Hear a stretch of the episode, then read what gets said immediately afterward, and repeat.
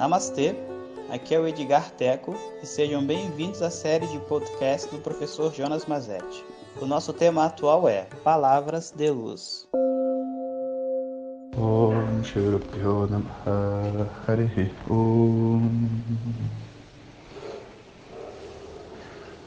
Então, primeira frase da crise, a gente guarda os mantimentos, lembrando da importância da água, faz exercício, estabelece um propósito.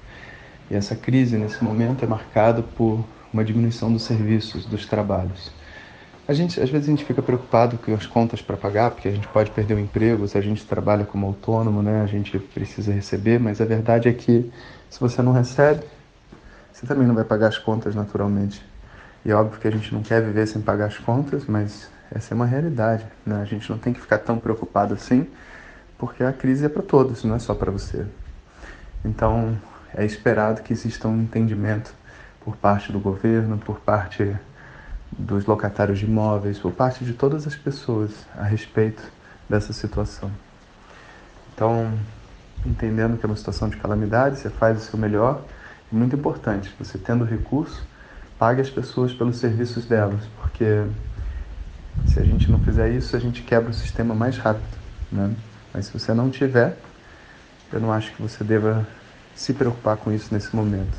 É um dia de cada vez, já já você está trabalhando de novo. Entretanto, é possível que a gente não fique nessa primeira fase por muito tempo, porque essa fase que é caracterizada pela por parar esse serviço e ficar todo mundo em casa, ela se finaliza num segundo momento, onde os serviços essenciais básicos é, vão ser restritos demais e as pessoas vão entrar num processo como fome, é, ver oportunidade para assaltos e coisas assim. E aí começa um segundo momento, que é um momento onde você vai ter uma violência nas ruas, né? Em geral, quando vai entrar nessa segunda fase, que o governo sente que está ficando muito quente, eles declaram estado de emergência para que as pessoas fiquem dentro de casa e não sejam agredidas na rua por grupos de outras pessoas.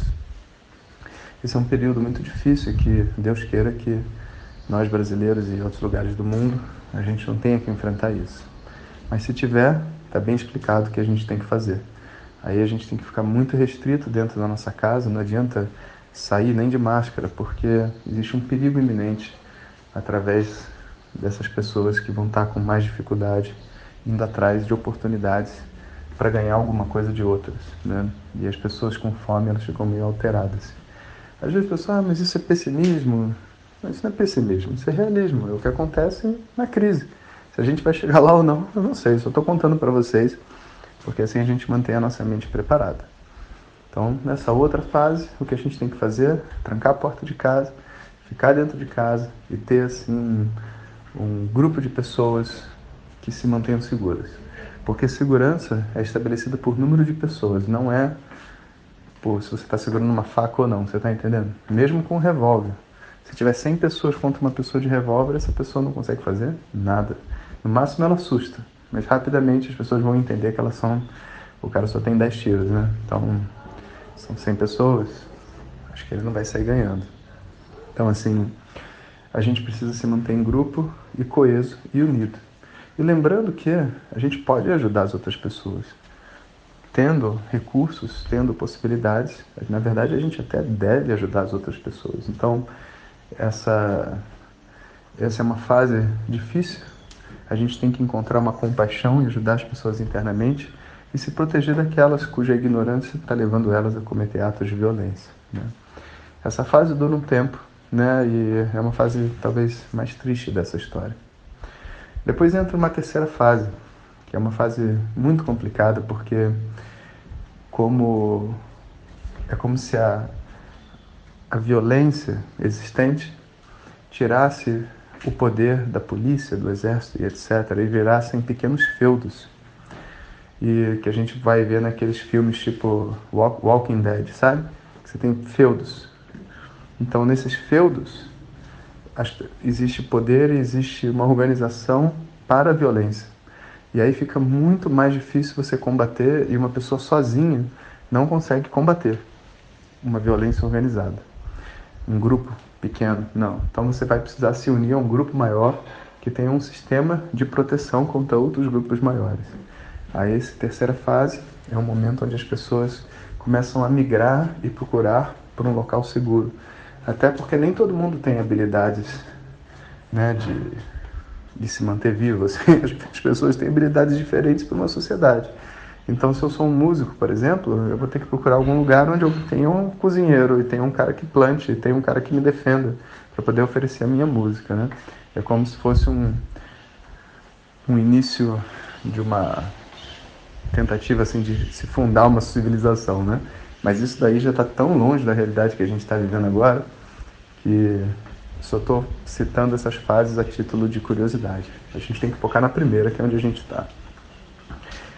Bom, e na quarta fase é o salve-se quem puder, né? Porque toda a estrutura de governo conhecida é destruída e a única coisa que existe agora são as regras dentro dessas micro-sociedades. E de verdade mesmo, nessa quarta fase, a gente tá, faz parte agora de uma nova tribo, um novo conjunto de pessoas com as suas próprias regras. E a gente também está entregue ao Léo, né? porque se a gente parar para perceber, o que vai acontecendo progressivamente uma desconstrução do que a gente conhece como Estado, como sociedade. Né? os trabalhos, as necessidades básicas, a segurança e depois não tem mais nada. Então, cada momento tem algo a ser feito. Né? E, portanto, por mais que seja difícil e triste, a gente não precisa entrar em pânico. A gente precisa saber só o que fazer. Nesse momento, tudo indica que daqui a pouco a gente regride da fase 1 para a fase 0 e voltamos à vida normal. É assim que a gente tem que pensar. A gente está preparado para ir para a fase 2, mas a nossa mente está focada em aproveitar a fase 1 para voltar para a fase 0. Isso significa cria um projeto para sua reclusão, coisas para estudar, exercício físico, guarda os alimentos e seja um bom ser humano, sabe? Não seja babaca. Ser babaca é muito fácil. Seja um bom ser humano. Ajude as pessoas que estão em volta de você e assim você vai estar bem. E a gente vai continuando com os nossos áudios da Palavra de Luz. Om Shanti Shanti Shanti. Muito obrigado por ter escutado. Essas são apenas algumas gotas do infinito oceano de conhecimento da tradição védica. Para receber nossos áudios diretamente, clique no link que acompanha o título desse áudio ou baixe o nosso aplicativo Vedanta Zat. Om Tat Sat.